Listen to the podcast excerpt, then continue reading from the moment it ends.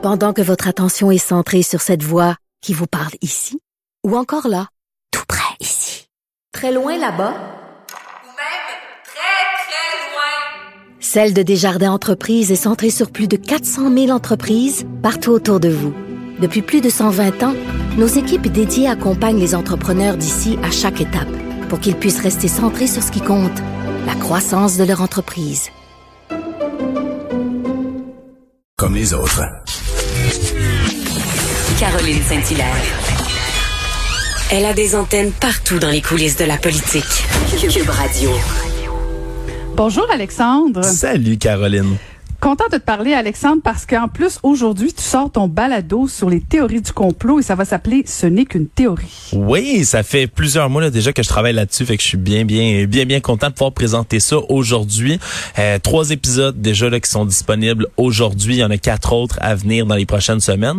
Puis c'est vraiment là, un balado dans lequel je, je démystifie avec des experts euh, toutes sortes de théories du complot dont on entend plus ou moins parler. Euh, disons que c'est, quand même d'époque en ce moment la désinformation donc, euh, j'espère aider les gens à y voir plus clair en écoutant ça.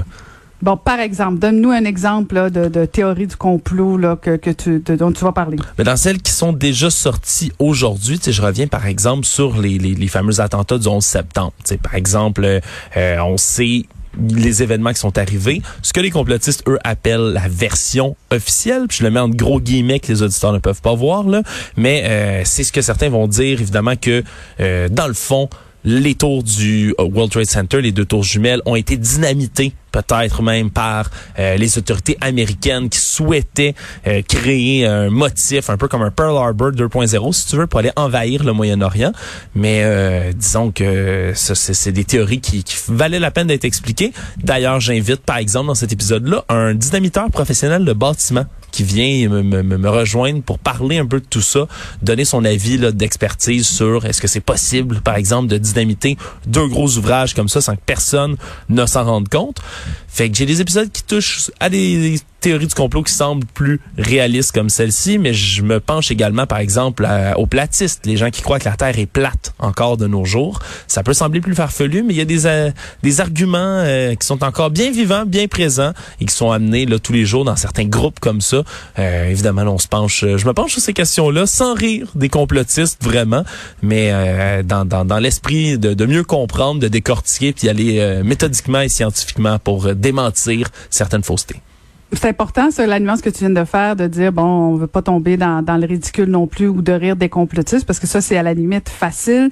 Est-ce que tu vas leur donner quand même aussi une tribune ou c'est vraiment euh, ou purement pragmatique, scientifique, de dire, OK, on explique exactement la théorie du complot, on la décortique sans nécessairement donner la parole aux complotistes? C'est exactement ça. Là. Moi, je, je de, de, toute manière, de toutes mes, mes altercations, interactions, si je peux dire, dans ma vie là, euh, et professionnels déjà avec des gens qui adhèrent à des théories du complot. Règle générale, et c'est très malheureux, mais le dialogue est rarement possible. C'est vraiment difficile euh, quand tu as quelqu'un qui s'abreuve beaucoup de désinformation, règle générale ces gens-là vont avoir l'impression que toi, faisant partie des médias, faisant partie euh, du grand complot, parce que c'est quelque chose qui se rejoint dans presque toutes les théories du complot, hein, cette idée euh, qu'il y a des gens dans l'ombre qui manipulent le public.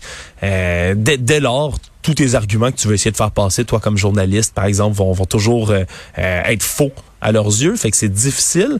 Mais euh, comme ça, sans leur donner une tribune, tous les, argumentaires, les idées que je ramène, je suis allé les chercher directement à la source, sur des forums, sur des groupes, des regroupements de complotistes. Bref, beaucoup d'informations à valider, à infirmer. Puis il y a même certaines théories qui peuvent en étonner. La mort de John F. Kennedy, par exemple, c'est encore un gros mystère. Hey, on va écouter ça. Euh, ce n'est qu'une une théorie. Trois, trois épisodes déjà disponibles. Merci beaucoup, Alexandre Morin des On va écouter ça.